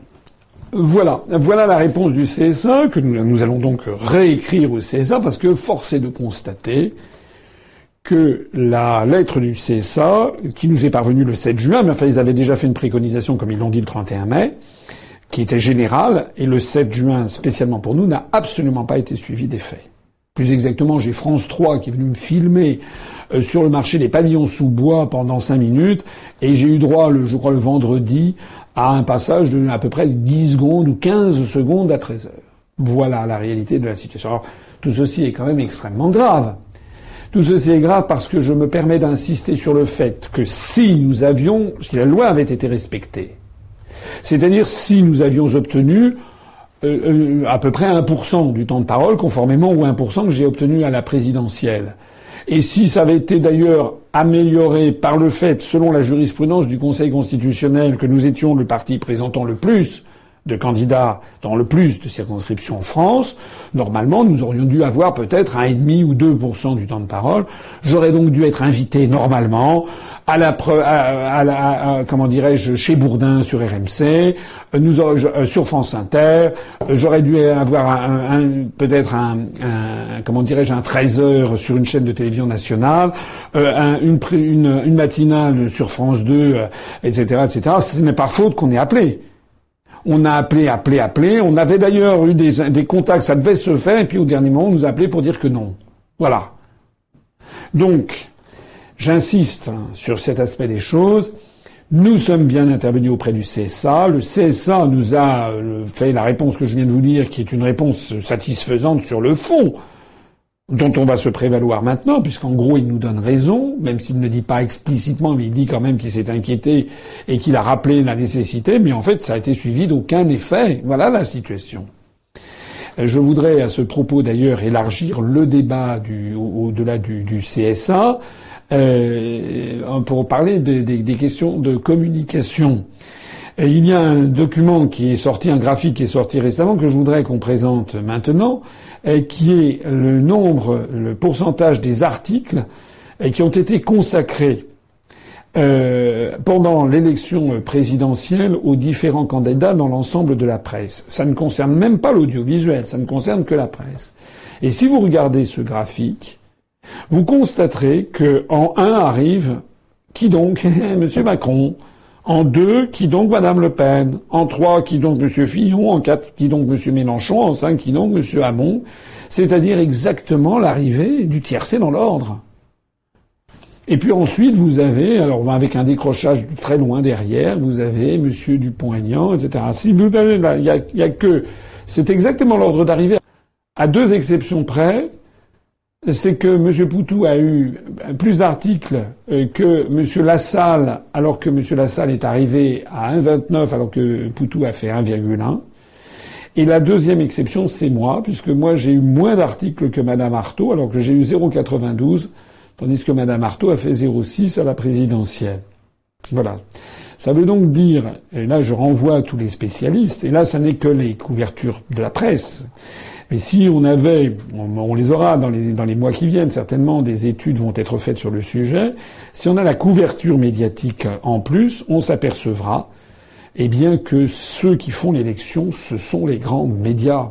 Hein, je l'ai déjà dit tout à l'heure, j'y reviens. Il faut arrêter de, de, de, passer notre temps à critiquer, à critiquer l'UPR, à critiquer. le problème numéro un que nous avons, ce sont les médias et les médias qui nous traitent particulièrement mal, puisque alors que j'étais, j'ai eu l'avant-dernier passage dans les médias, j'ai terminé devant Madame, Madame Artaud. Ça veut donc dire que nous avons une meilleure mobilisation des électeurs que ce que pensent les médias. Alors la question ne portait pas que sur le CSA. La question portait sur le ministère de l'Intérieur. Le ministère de l'Intérieur, nous l'avons saisi également. On a d'ailleurs diffusé la lettre de saisine du ministère de l'Intérieur et la réponse de M. Collomb. Nous l'avons saisi parce que le ministère de l'Intérieur a refusé de nous classer en UPR et en nous maintenant dans une, classe indifférenciée de divers. J'ai déjà eu l'occasion d'expliquer tout ça. Je renvoie à la lettre qui est en ligne sur notre site. Donc, évidemment, nous ne sommes apparus nulle part sur le site du ministère de l'Intérieur, nulle part dans les sondages, nulle part dans les relevés des résultats et dans les relevés de ce que faisait la presse. C'est un déni de démocratie, c'est volontaire. Quand on met, quand on accumule tout ça, on voit bien qu'il y a une volonté absolument permanente de cacher l'existence même de l'UPR. Comment peut-on admettre qu'un parti politique, qui est celui qui présente le plus de candidats, n'a pas droit à sa couleur nominative? D'ailleurs, le parti radical de gauche a son étiquette PRG dans les résultats du ministère de l'Intérieur, et nous, nous ne l'avons pas, nous nous sommes noyés dans les divers, alors que l'UPR a fait plus de voix que le parti radical de gauche nous avons fait 148 734 suffrages à législative. Le Parti radical de gauche en a fait, je crois, 120 ou 130 000. Euh, S'agissant du ministère de l'Intérieur, je signale, on l'avait dit qu'on a saisi le Conseil d'État. Le Conseil d'État euh, a décidé de répondre avec lenteur, n'est-ce pas? C'est pas comme pour euh, En Marche. Nous attendons toujours, en ce mardi, la réponse du Conseil d'État euh, quant à notre inscription comme une couleur particulière. Enfin, le reproche sur le Conseil constitutionnel. J'ai vu un certain nombre d'internautes qui me reprochent, qui reprochent collectivement à l'équipe dirigeante, qui même me soupçonnent d'avoir d'avoir des pensées des pensées malveillantes contre mon propre mouvement.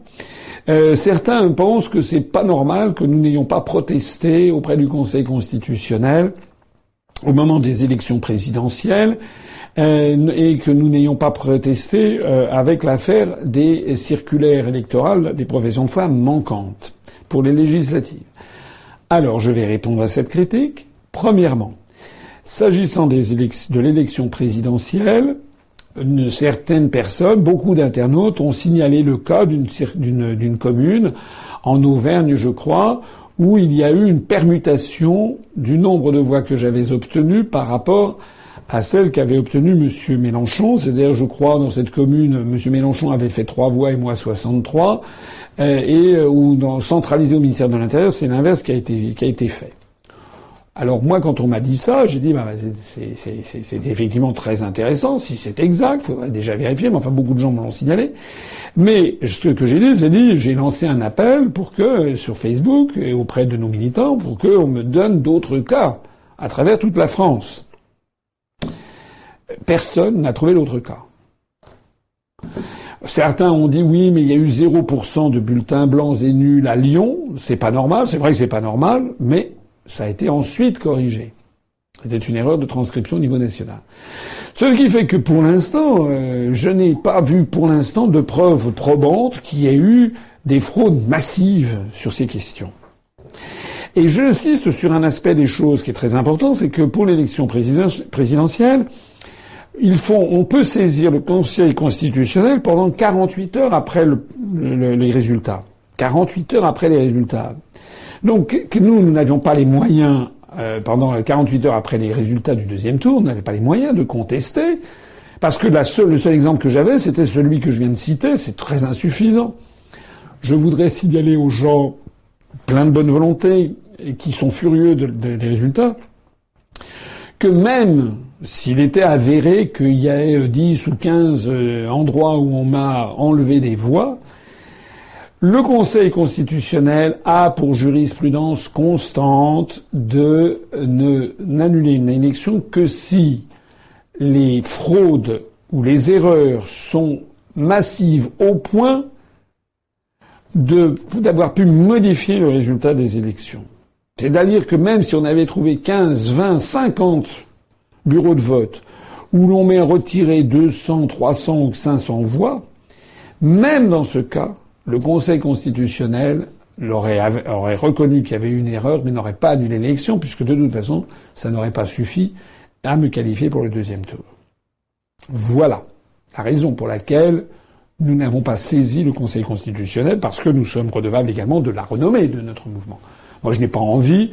Moi, je saisis le Conseil d'État, ou je saisis le CSA, ou je saisis le ministre de l'Intérieur à bon escient. Je ne veux pas saisir le Conseil constitutionnel à mauvais escient, sachant que nous n'avons pas matériellement quelque chose pour faire valoir notre bon droit. Le Conseil constitutionnel, en revanche, nous allons le saisir pour l'affaire des circulaires électorales des législatives. Parce que c'est vrai qu'il y a une quinzaine de circonscriptions où les circulaires électorales, les professions de foi n'ont pas été envoyées aux électeurs par la société de routage, d'ailleurs société privée, qui tout simplement n'a pas mis dans les envois aux électeurs notre profession de foi, pas plus d'ailleurs que nous, notre bulletin de vote. Donc ça, c'est un truc avéré. On en a des preuves, on en a des preuves filmées. On a d'ailleurs un certain nombre de nos adhérents ou de nos militants qui ont gardé par devers eux une enveloppe non ouverte pour pouvoir le montrer devant un huissier, etc., etc.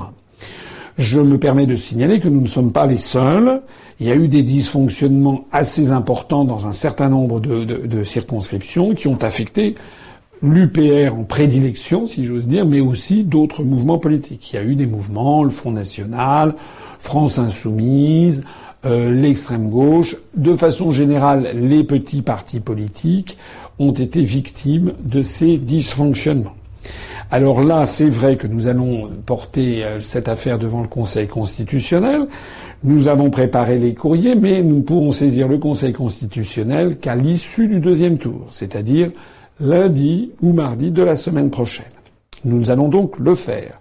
Mais moi, je ne suis pas du tout certain de la suite des résultats, puisque je crois savoir que la jurisprudence du Conseil constitutionnel est en la matière euh, n'est pas très favorable. C'est-à-dire que même s'il y a des professions de foi qui n'ont pas été adressées, je crois que le Conseil constitutionnel n'a pas cassé pour autant les élections. Moi, je ne, je ne peux pas changer la jurisprudence du Conseil constitutionnel. Non plus que je ne peux pas changer la Constitution ni les lois. Donc il faut que les gens qui me font confiance comprennent que nous défendons bec et ongle nos intérêts en tant que de besoin dans le cadre de la législation existante. Hélas, hélas, c'est comme ça. Une dernière critique. Certains affirment que les Français ne seraient pas d'accord avec la sortie de l'Union européenne et de l'euro et qu'il faudrait donc mettre de l'eau dans votre vin. Alors ça, c'est une critique de fond. On a eu tout à l'heure des critiques sur le fait que la communication n'était pas bonne, qu'on ne parlait pas assez des problèmes quotidiens des Français, ou alors toutes les critiques sur les affiches arrivées trop tard, le fait que la profession de foi n'a pas été livrée, ou le fait qu'elle n'avait pas qu'elle n'était pas individualisée. Tout ça, c'est des critiques. Euh, là, c'est une critique tout à fait différente. Il y a en effet un certain nombre de personnes qui disent, ben voilà, le problème, c'est que les Français ne sont pas d'accord avec, euh, ne seraient pas d'accord avec la sortie de l'Union européenne. Ça leur fait trop peur ou la sortie de l'euro. Et donc, eh ben, il faut, il faut changer. Alors, ça, c'est une critique que, que, je, que je comprends, mais que je ne pourrais en aucun cas admettre. Parce que les gens qui font cette critique se méprennent sur ce qu'est l'UPR. Pourquoi est-ce que j'ai créé l'UPR Et pourquoi il y a des gens qui nous ont rejoints? C'est pas pour avoir des postes. C'est pas pour, euh, ce n'est pas pour gagner les élections à tout prix. Et pour faire le contraire de ce que nous pensons. Moi, si c'était ça, je n'avais pas à l'UPR, j'aurais pu être ministre depuis belle lurette. Si j'ai créé l'UPR, c'est pour répondre au problème de fond des Français. Le problème de fond de la France, c'est que sa souveraineté et son indépendance nationale ont été volées, et que tant que nous serons dans l'Union européenne, dans l'euro et dans l'OTAN, le désastre va se poursuivre et s'accélérer. Et ce n'est pas parce que une majorité de Français ne serait pas d'accord, ce qui reste à démontrer, mais même si tel était le cas, ça n'est pas pour autant que je vais dire vous avez raison, il faut rester dans l'Union européenne. C'est en vertu de ce genre de raisonnement d'ailleurs que tous les partis politiques proposent une autre Europe. Est-ce que vraiment les gens qui me font confiance me voient en train de dire bon ben, finalement on va mettre de l'eau dans notre vin, on va dire on fait une autre Europe, un autre euro, on parle plus de la sortie de l'euro. C'est exactement d'ailleurs le débat qui en ce moment agite le Front National, où si j'ai bien compris, M. Philippot euh, est complètement minorisé et que maintenant le Front National a décidé de ne plus vouloir sortir de l'euro. Mais qu'est-ce que c'est que cette histoire?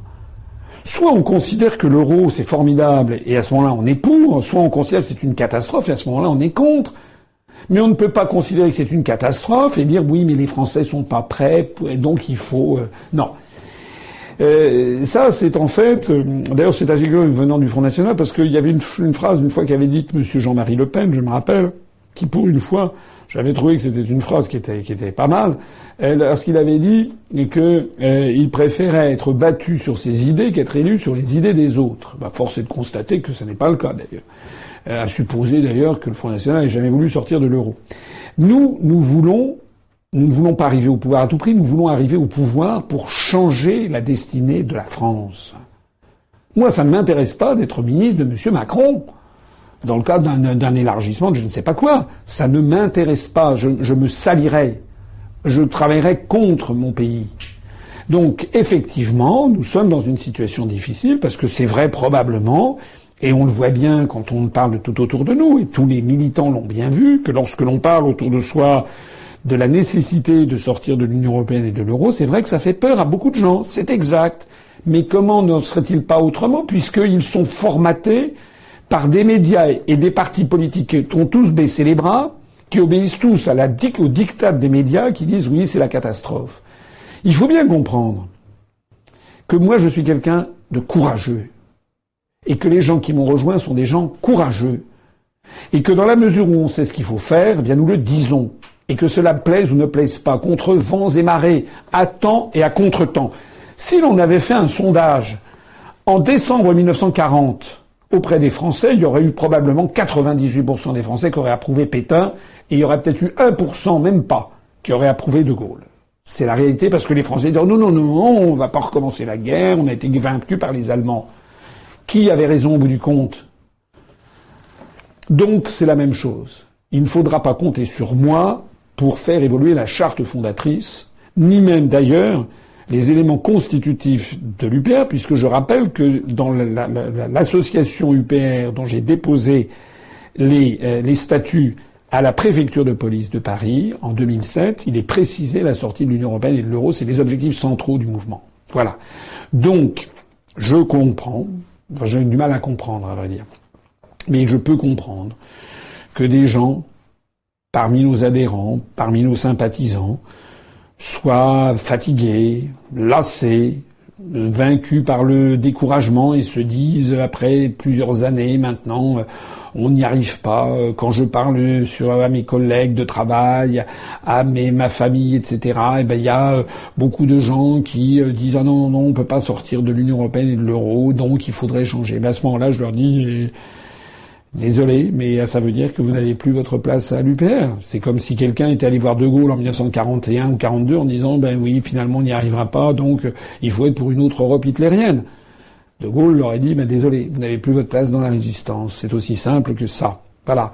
Donc, euh, ce qu'il faut voir aussi au passage, c'est que euh, nous avons un combat de titans à mener, parce que nous, nous, sommes en guerre face à une oligarchie qui a mis la main sur les médias de communication. Le problème qu'il y a en France, comme dans les pays du sud de l'Europe, c'est qu'il n'y a pas la diversité d'opinion qui existe, par exemple, au Royaume-Uni. Je rappelle qu'au Royaume-Uni, par exemple, au moment du Brexit, il y avait la moitié, en gros, des médias qui appelaient à voter pour le Brexit. Je rappelle qu'au Royaume-Uni, il y avait plus de 300 chefs d'entreprise qui ont appelé à voter en faveur du Brexit. Je rappelle que dans les pays scandinaves, une partie importante de l'establishment ou bien de, des grands médias est contre l'appartenance à l'Union européenne et à l'euro. Le problème que nous avons en France, c'est un problème de totalitarisme. J'utilise le mot à dessein, c'est-à-dire que la totalité des partis politiques, sauf l'UPR, des grands médias, des, syndicats, de la, la quasi-totalité des syndicats, la totalité des chefs d'entreprise, la quasi-totalité des relais médiatiques, philosophiques, etc., ont abdiqué devant cette pensée unique. La France est un pays où on n'a pas le droit de vouloir sortir de l'Union européenne dans la, dans la pensée dominante. C'est une anomalie complète. Regardez ce qui se passe au Royaume-Uni, ce qui se passe en Norvège, en Islande, en Suède, en Finlande, au Danemark, aux Pays-Bas. C'est une anomalie complète. En, Pologne, en République tchèque, en Hongrie, c'est une anomalie complète qu'il y a en France. Je ne me résoudrai pas à ce musellement de la pensée politique en France et à cette interdiction de penser ce qui de toute façon va arriver, c'est la destruction de l'Union européenne. Alors nul ne le sait le jour ni l'heure. Je rappelle que la grande société de futurologie et d'intelligence économique Stratford aux États-Unis, qui est la principale, a prévu que l'Union européenne, de toute façon, allait se disloquer. Alors effectivement, eh bien, il faut euh, continuer, continuer encore notre travail de bénédictin, notre travail de formation, moi, ce, il y a bien sûr, j'ai, bien sûr, je, ça m'arrive aussi. Hein, moi, dans, dans, mon propre entourage professionnel, familial, amical, il y a des gens qui euh, euh, poussent des cris d'orfraie euh, lorsqu'ils me voient. Enfin, ils le font plus maintenant parce qu'ils me connaissent, mais qui ne sont pas d'accord, qui disent non, non, faut pas sortir de l'Union européenne, de l'euro. Et alors? Moi, ce que je vois, c'est que quand même notre message passe, intéresse de plus en plus, que les résultats aux élections, c'est une chose, mais que quand même, nous avons énormément progressé avec la participation aux présidentielles et aussi aux législatives. Nous avons beaucoup progressé, de plus en plus de gens s'intéressent à nous, et nous devons poursuivre et poursuivre. Rappelez-vous cette phrase de Churchill qui disait Jamais, jamais, jamais n'abandonner jamais. Et Churchill, qui est quand même le, le, lion de la Seconde Guerre mondiale, le lion britannique, avait aussi cette autre formule le succès est, une est constitué d'une succession d'échecs accueillis avec optimisme. Comment expliquez-vous que le parti animaliste obtienne le financement public et pas l'UPR c'est encore une autre critique qui est arrivée. Vous voyez que, au passage, que je ne me défile pas et que je pense qu'il est utile. Mais moi, je suis un démocrate. Hein. D'ailleurs, je signale qu'au prochain Conseil national de l'UPR, nous allons débattre de toutes ces questions, de voir comment améliorer, parce qu'il y a certainement des choses à améliorer. On peut améliorer, euh, j'en parlais tout à l'heure, la, la, web TV, on peut améliorer, avoir une véritable télévision UPR, on doit pouvoir améliorer notre communication, on doit pouvoir améliorer plein de choses, c'est exact. Mais euh, en tout cas, l'UPR ne cessera pas d'être l'UPR, ou en tout cas, ça sera sans moi. C'est-à-dire que l'UPR a une charte fondatrice et a des statuts. Donc il y a des choses à améliorer. On va en débattre. On va en débattre lors du Conseil national. Et d'ailleurs, tous les candidats suppléants, etc., euh, ont reçu euh, une lettre, un courrier de Rémi Renault avec une adresse courriel pour faire passer leurs suggestions leurs conseils et leurs critiques pour euh, les années à venir, comment améliorer notre situation? Alors la question que vous me posez, effectivement, c'est sorti. On a appris là hier que le parti animaliste, sorti d'un chapeau, ce parti a été créé il y a sept mois, allait avoir des financements publics. On a appris aussi d'ailleurs que euh, le, je crois c'est euh, Nouvelle Donne de M. Larouturou qui va aussi avoir ses financements publics. Alors, je regarde ça d'un petit peu près. Je signale que euh, l'UPR, je l'ai déjà dit plusieurs fois, a obtenu 148 734 suffrages, c'est-à-dire 0,67% des voix au niveau national à la, à la aux législatives, alors que le parti animaliste a obtenu 63 000 voix. Donc nous avons fait 2,5 fois plus de voix que le parti animaliste. Sauf que le parti animaliste n'a présenté qu'environ, je crois, 80 candidats et a obtenu que sur ces 80 candidats, parce qu'il n'avait pas trouvé d'autres candidats d'ailleurs, qu'il y en a dans 50 circonscriptions où il dépasse 1%. Alors, euh, c'est à mon avis la loi est mal fichue, parce que je trouve que la loi devrait accorder des financements aux vrais partis politiques qui ont une couverture nationale. Par exemple, plutôt que de dire 50 circonscriptions où on dépasse 1%, il devrait y avoir, par exemple, au moins, je ne sais pas, au moins 100 000, 100 000 voix obtenues au niveau national avec des candidats dans deux tiers des circonscriptions. Sinon, il y a un effet de seuil terrible. Par exemple, nous, on avait, euh, voilà, je crois que je le disais tout à l'heure, alors ce seuil de 1% est, un peu ridicule. Euh, je pense qu'un parti comme le nôtre, qui est présent dans 574 circonscriptions et qui fait une moyenne de 0,67, mérite davantage, avec ses 148 000 suffrages, d'obtenir des financements publics que le parti animaliste qui n'a été présent que dans 80 des, circonscriptions, c'est-à-dire dans 15% des circonscriptions, et qui s'est focalisé pour obtenir plus de 1% dans 50 circonscriptions. Alors j'ajoute par ailleurs, s'agissant du parti animaliste, que moi je suis un peu consterné. J'invite ceux que ça intéresse à aller regarder le site. Euh, bon, voilà, ils n'avaient pas de campagne. Ils n'ont pas fait de campagne. On n'a pas vu les candidats, je crois, en tout cas là où ils se présentaient, pratiquement pas. Simplement, ils avaient une affiche avec euh, une photo de chat. Un petit chat, voilà. Je rappelle d'ailleurs au passage que sur Internet, il y a des vidéos avec des petits chats qui jouent avec des pelotes de laine et qui font 4 millions, 6 millions de vues, 8 millions de vues. Voilà. Moi, on va voir ce qui se cache derrière ce parti animaliste. Moi, j'exclus pas que ce soit une escroquerie euh, complète. Euh, voilà. mais qu'est-ce que vous voulez que je vous dise Moi, c'est pas, c'est pas, c'est pas l'UPR ça. Ce programme, le programme du parti animaliste, c'est le bien-être animal. C'est une, chose, une cause très respectable. D'ailleurs, ça figurait sur notre profession de foi. Il y avait, il y a des choses comme ça. Mais enfin, le parti animaliste n'a rien à dire ni sur le chômage des Français, ni sur le bombardement des Syriens, des Libyens, ni sur le SMIC. Le parti animaliste ne dit pas un mot sur euh, euh, l'augmentation constante de la délinquance et de l'insécurité. Le parti animaliste ne dit rien sur, euh, en fait, tout ce qui intéresse la vie des Français, quoi. C'est pas le parti animaliste, c'est le parti minimaliste, en fait. Bon, voilà, c'est comme ça. Moi, je pense que les gens qui ont voté pour le parti animaliste, il y en a qui, à mon avis, ont dû se dire, bah tiens, ça va les, ça va les, les, les, c'est derrière ce les, c'est la classe politique, ça va les ennuyer, ça va les embêter. Euh, plutôt que de m'abstenir ou de voter nul, je vais voter pour un truc, je vais voter fun, je vais, comme on dit maintenant, c'est-à-dire, je vais voter euh, par, pour le parti animaliste, voilà. Mais tout le monde a bien compris que ce parti animaliste n'est pas capable d'accéder au pouvoir, n'est pas capable d'avoir une politique. Euh, voilà, on ne fait pas un parti sur le bien-être animal et, sur l'adoption des chats. Non, faut, faut quand même pas se, se moquer du monde. Voilà, ça prouve au passage cette affaire euh, qu'il y a quand même quelque chose qui n'a plus dans la société politique française, dans la société française tout court. Voilà. C'est ça qui est, extrêmement euh, regrettable. Quant à Nouvelle Donne, alors là, ils ont fait 23 000 suffrages. Comment est-ce qu'ils ont les 1% Parce qu'ils se sont accoquinés avec un parti qui est euh, région de France ou je sais pas quoi. Ce sont des régionalistes, des crypto-indépendantistes d'ailleurs qui se cachent là-dedans. Donc c'est une espèce de syndicat de placement. Voilà. Ben, nous, on n'a pas fait ça. Moi, je préfère que nous ayons un manque à gagner de 210 000 euros d'argent public par an, mais que nous soyons droits et fermes dans nos convictions, que nous n'ayons pas fait d'alliance honteuse avec des partis indépendantistes ou des partis je sais pas quoi ou des partis ultra-européistes ou je préfère certains je connais un de nos cadres à l'UPR qui a dit on aurait dû faire une affiche en mettant un petit chaton comme ça euh, voilà et, euh, j'aurais tenu dans mes bras. Bon non. C'est peut-être euh, les limites de votre serviteur.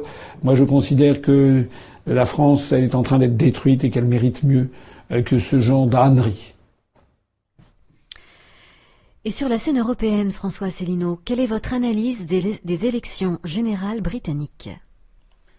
Ah, bah nous voilà maintenant sortis de cette question des élections, euh, des élections euh, législatives en France, pour passer aux élections législatives au Royaume-Uni. Alors, il y a un truc qui, m'a quand même assez sidéré, mais que je trouve quand même extrêmement intéressant.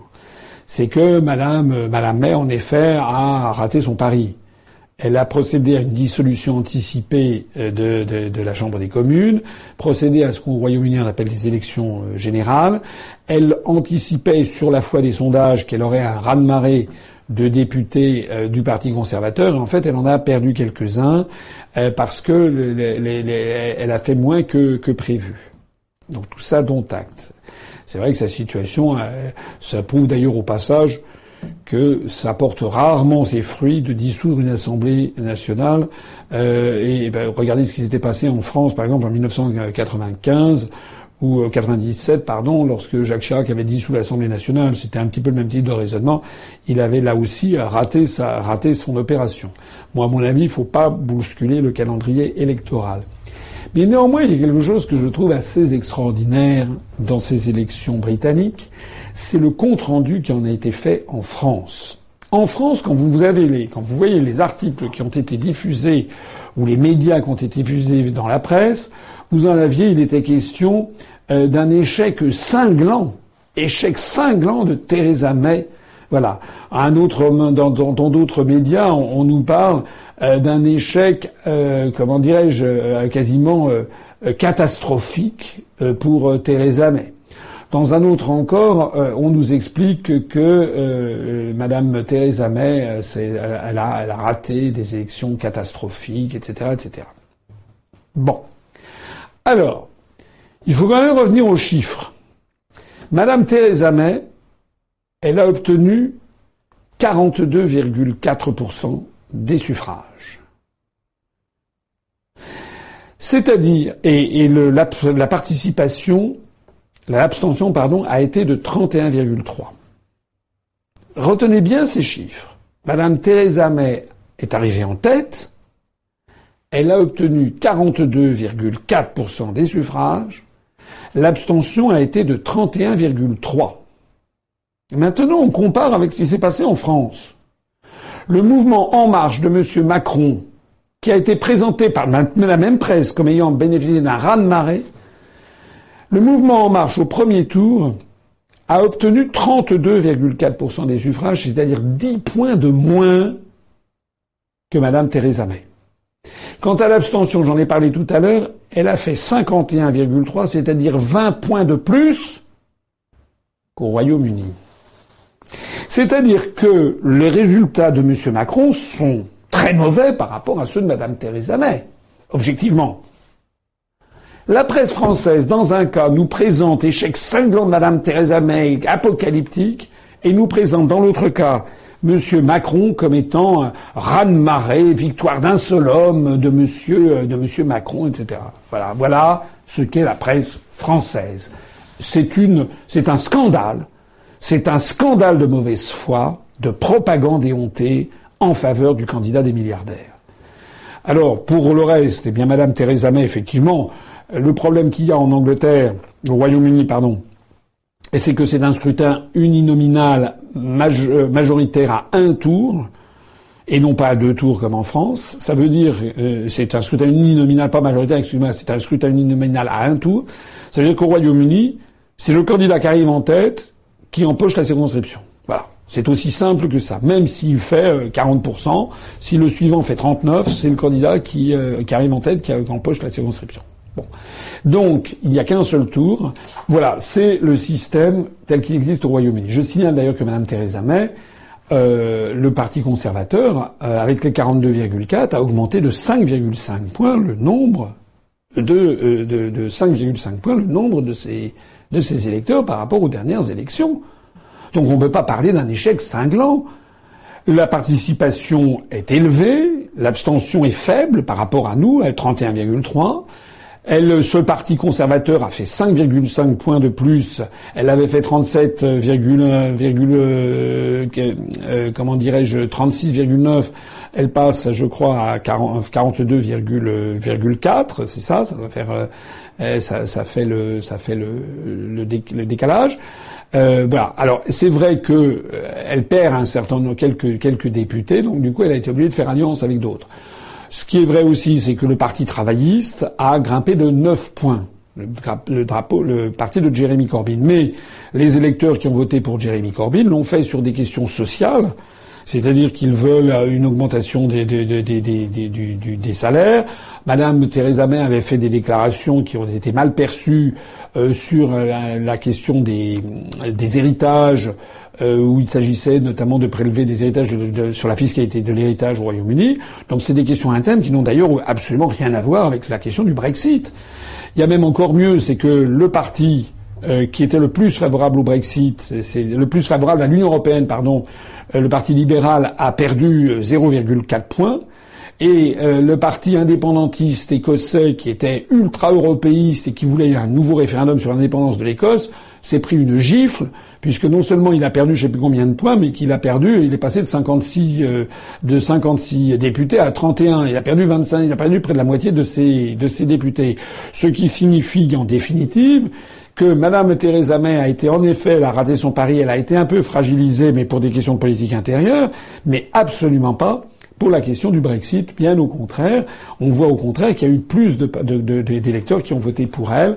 Alors il y en a un qui s'est effondré, c'est le UKIP, mais ça c'est normal puisque le Brexit ayant été voté, le parti de Nigel Farage maintenant n'intéresse plus beaucoup les électeurs parce que son objectif a été atteint. Retour en France, quelles sont les dernières nouvelles du gouvernement? Les dernières nouvelles du gouvernement aujourd'hui, donc nous sommes mardi 13 juin. On apprend qu'il y a un nouveau scandale concernant M. Richard Ferrand, le ministre de la cohésion du territoire, qui vient d'être sorti d'un, voilà, je ne sais pas ce qui va en être. En attendant, M. Ferrand a quand même euh, un balotage favorable, donc il, va peut-être être élu député. Euh, ça veut donc dire que c'est, si les électeurs votent pour ce monsieur, il faudra plus ensuite qu'ils se plaignent euh, d'avoir des, des affairistes au gouvernement. Euh, là, ce qui est important quand même, ce sont les déclarations qui ont été faites. Il y a deux types de déclarations au cours des, jours récents. Il y a eu les déclarations de Madame Sylvie Goulard, ministre des Armées. J'ai déjà expliqué ce que je pensais de l'intitulé du ministère des Armées, mais Madame Goulard, elle a fait des déclarations assez tonitruantes. La première, elle a expliqué que la promesse faite par Macron euh, de porter à 2% du produit intérieur brut les dépenses, le budget du ministère des Armées hors pension ne serait pas tenu. Déjà, voilà, déjà la première promesse annoncée, le gouvernement commence à peine que déjà on annonce que les promesses faites ne seront pas tenues. La deuxième, qui est encore plus euh, scandaleuse, c'est que Madame euh, Madame Goulard a dit qu'il fallait arrêter en gros que le ministère français de la Défense, parce que je préfère l'appeler le ministère de la Défense, achète français. Elle considère que c'est très très bien si le ministère français de la Défense achète des produits américains ou des produits allemands. Ce qui signifie d'une part qu'elle euh, contribue à enterrer l'industrie militaire française, qui est quand même un des fleurons, notamment à l'exportation. Mais ça veut dire d'autre part qu'elle se met pieds et poings liés dans la main des Américains ou des fournisseurs étrangers. Parce que si, pour acheter vos armes, vous avez recours à des fournisseurs étrangers, vous avez intérêt à filer doux avec ces fournisseurs étrangers-là. Sinon, ils vous couperont la vente de pièces détachées. Madame Goulard témoigne encore une fois que cette femme déteste en fait son propre pays. C'est ça. C'est une femme qui déteste la France. C'est une femme qui ne jure que c'est une ultra, ultra, ultra, ultra, ultra européiste. C'est une nationaliste européiste qui nous entraîne à la guerre. Elle est, elle est exactement, c'est une cocardière euh, bleue aux étoiles d'or, cette femme qui déteste la France et qui est prête à nous livrer comme ça, pieds et poings liés, euh, devant l'oligarchie financière et les Américains, tout ça avec la bénédiction de M. Macron, bien entendu.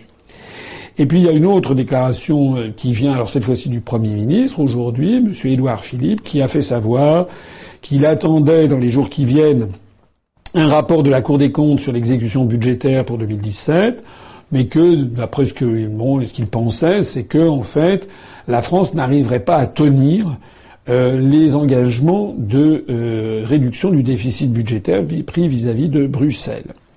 La France avait prévu de diminuer à 2,7% de déficit budgétaire le budget de 2017. Et Monsieur Édouard Philippe euh, nous dit oui, mais c'est pas de notre faute, c'est la faute des précédents. Ils avaient fait des mesures électoralistes qui vont nous coûter beaucoup d'argent. Au passage, je rappelle quand même que dans le gouvernement précédent, même s'il avait pris la poudre d'escampette depuis un peu plus d'un an, il y avait quand même l'inénarrable Macron qui avait quand même été ministre de l'économie. Bon, Monsieur Philippe n'a pas osé sans doute mettre en cause la gestion de Monsieur Macron ministère de l'économie euh, dans le fait que la France ne réglera pas, ne, pas, ne va pas réduire comme prévu le déficit budgétaire. Donc ça veut dire quoi? Ça veut dire que probablement le déficit budgétaire pour 2017, pour la énième fois, va dépasser les 3%. Et ça veut dire que, selon toute probabilité, c'est d'ailleurs ce que j'avais annoncé pendant la campagne électorale, eh bien le gouvernement, pour la N plus unième fois, va prendre des mesures de très grande sévérité budgétaire. Voilà. Selon toujours ce raisonnement stupide qui est que pour euh, diminuer le déficit budgétaire, il faut diminuer les dépenses de l'État. J'ai déjà expliqué que ça paraît intuitif, mais c'est justement une erreur c'est que si on diminue les dépenses de l'État en période de récession, les recettes de l'État, qui dépendent de la fiscalité et donc de l'activité économique soutenue ou non par l'État, les recettes dégringolent encore plus vite. Voilà. Donc on est lancé dans la poursuite de la même politique. Depuis M. Juppé, c'est d'ailleurs normal, puisqu'Édouard Philippe était l'âme damnée d'Alain Juppé, ne l'oublions pas, cette politique que nous menons depuis 1995. Donc ce qui est au programme, c'est l'application des grandes orientations des politiques économiques, c'est les oukases de la Banque centrale européenne et de la Commission européenne, c'est la, même, la, poursuite de la même politique que nous allons avoir lorsque toutes les flonflons des élections vont s'être euh, éteints. Les Français vont partir en vacances, vont pouvoir faire quelques barbecues en famille à la campagne. Et puis rendez-vous au mois de septembre, ils découvriront qu'entre-temps, le droit du travail a été saccagé et que des mesures très sévères en matière budgétaire ont été prises, et notamment augmentation, non peut-être pas de la, TVA, mais de la CSG, ce qui revient exactement au même, ponction sur les petits salaires, diminution du nombre de fonctionnaires, désorganisation des services de l'État, etc., etc. Voilà ce qui est au programme de En Marche. C'est pas En Marche avant, c'est En Marche arrière. Eh bien voilà, cet entretien d'actualité arrive à son terme. Votre conclusion, Monsieur Asselineau? Conclusion très brève parce que j'ai été très long, mais il y avait matière. J'ai tenu, comme vous l'avez vu, à répondre à, je crois, la plupart de toutes les critiques qui ont été formulées suite aux résultats euh, des élections législatives. Euh, je m'adresse ici à toutes celles et à tous ceux d'entre vous qui suivez l'UPR Bien sûr que c'est des moments qui sont difficiles. Euh, voilà, c'est on, est triste. On aurait aimé faire de meilleurs résultats. On aurait aimé notamment que les gens qui avaient voté pour moi à la présidentielle votent pour moi euh, à aux législatives. Encore aurait-il fallu qu'ils savent, qu'ils sachent que nous étions présents. N'oubliez jamais ça. Moi, j'étais candidat à l'élection législative, euh, par, enfin dans la dixième circonscription de la Seine-Saint-Denis. J'ai pas parlé de moi. J'ai euh, fait le meilleur résultat, évidemment. Euh, j'ai fait 2, de, de, de, nos candidats, j'ai fait 2,82% dans une circonscription où j'avais fait 2,02 euh, un, un, mois avant à la présidentielle. Et dans la ville d'Aulnay-sous-Bois, j'ai tangenté les, les 4% des, des suffrages. Euh, mais j'aurais aimé moi-même faire un meilleur score parce que j'étais quand même très très très bien accueilli. Il faut de la persévérance en toute chose. Il faut de la persévérance, de la persévérance et de la persévérance. Et il faut aussi ne pas baisser les bras et savoir mettre la main, la main au, la main à la pâte, y compris financièrement. Donc je me, ici, je, je vais euh, commencer à, à souhaiter des bonnes vacances pour ceux d'entre vous qui partaient à partir du, de la mi-juin en vacances progressivement, nous allons un peu à ralentir le rythme de ces, de ces entretiens d'actualité ou de ces directs. J'en ferai encore avant le, avant le mois de juin et j'en ferai certainement encore un au mois de juillet. Mais avant de partir pour les, pour l'été, je voudrais dire ici un message d'espoir et de confiance. Nous avons eu un long chemin, mais au bout du compte, c'est nous qui détenons la vérité. Et nous allons voir ce qui va en être à l'automne lorsque les Français vont découvrir avec effroi qu'ils ont la même politique que Sarkozy et que Hollande en pire.